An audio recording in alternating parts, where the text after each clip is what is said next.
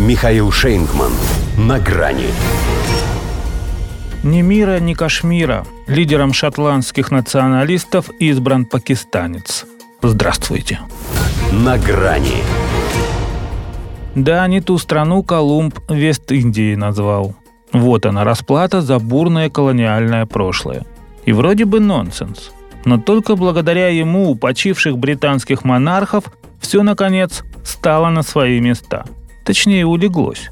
А то они из-за избрания премьер-министром Соединенного Королевства Индуса все дружно перевернулись. Но после того, как гордых кельтов возглавил этнический пакистанец, сделали это еще раз, вернувшись в исходное. Могут и дальше спать спокойно, поскольку соблюден главный принцип сохранения остатков империи – единство противоположностей. Во всяком случае, антагонизм на генетическом уровне – это пока все, что способно хоть как-то объяснить предпочтение горцев. Правда, далеко не всех. Хамзу Юсафа выбрали по всем нормам британской демократии незначительным меньшинством. В правящей шотландской национальной партии 70 тысяч членов. В голосовании приняли участие 70%. Победитель взял чуть больше половины. Хотя 26 тысяч это все равно на порядок превосходит несколько сотен консерваторов в палате общин. Из чего следует, что его легитимность значительно выше, чем у Риши Сунака. Впрочем, на борьбе за независимость это не скажется. Хорошо, если ее вообще не поставят на паузу, поскольку Юсав, как говорят, не по этой части.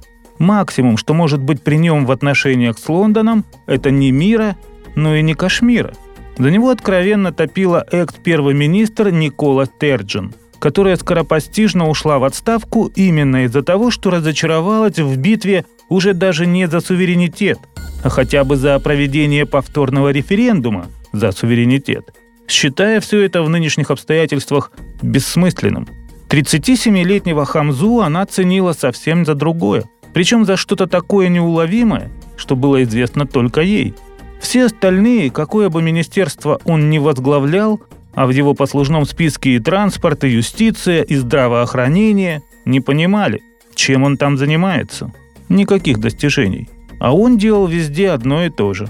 Яростно продвигал ЛГБТ-повестку. Сам вроде не из таких, но мусульманин из него, похоже, такой же, как и шотландец. Ничего против мужиков в юбках не имеет. Его соперница на выборах, кстати, Кейт Форбс, активно критиковала трансгендерное лобби, за что и получила от либеральных СМИ ярлык «непроходная». Хотя если учесть, что ей изначально не давали ни шанса, ее 48% – это признак того, что для Шотландии еще не все потеряно. Тем ей и утешится. А пока утереться. Новый премьер, ко всему прочему, еще и большой поклонник БЛМ. Пусть для белой на 96% страны это ни разу не мейнстрим. Но обещал покончить с засильем белых в правительстве. Впрочем, для националистов же важен контраст с Британией, а он налицо. Другое дело, что и только.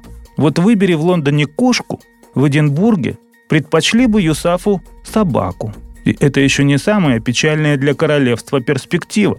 Все у них идет к тому, что так они и до мышей да выбираются. До свидания. На грани с Михаилом Шейнгманом.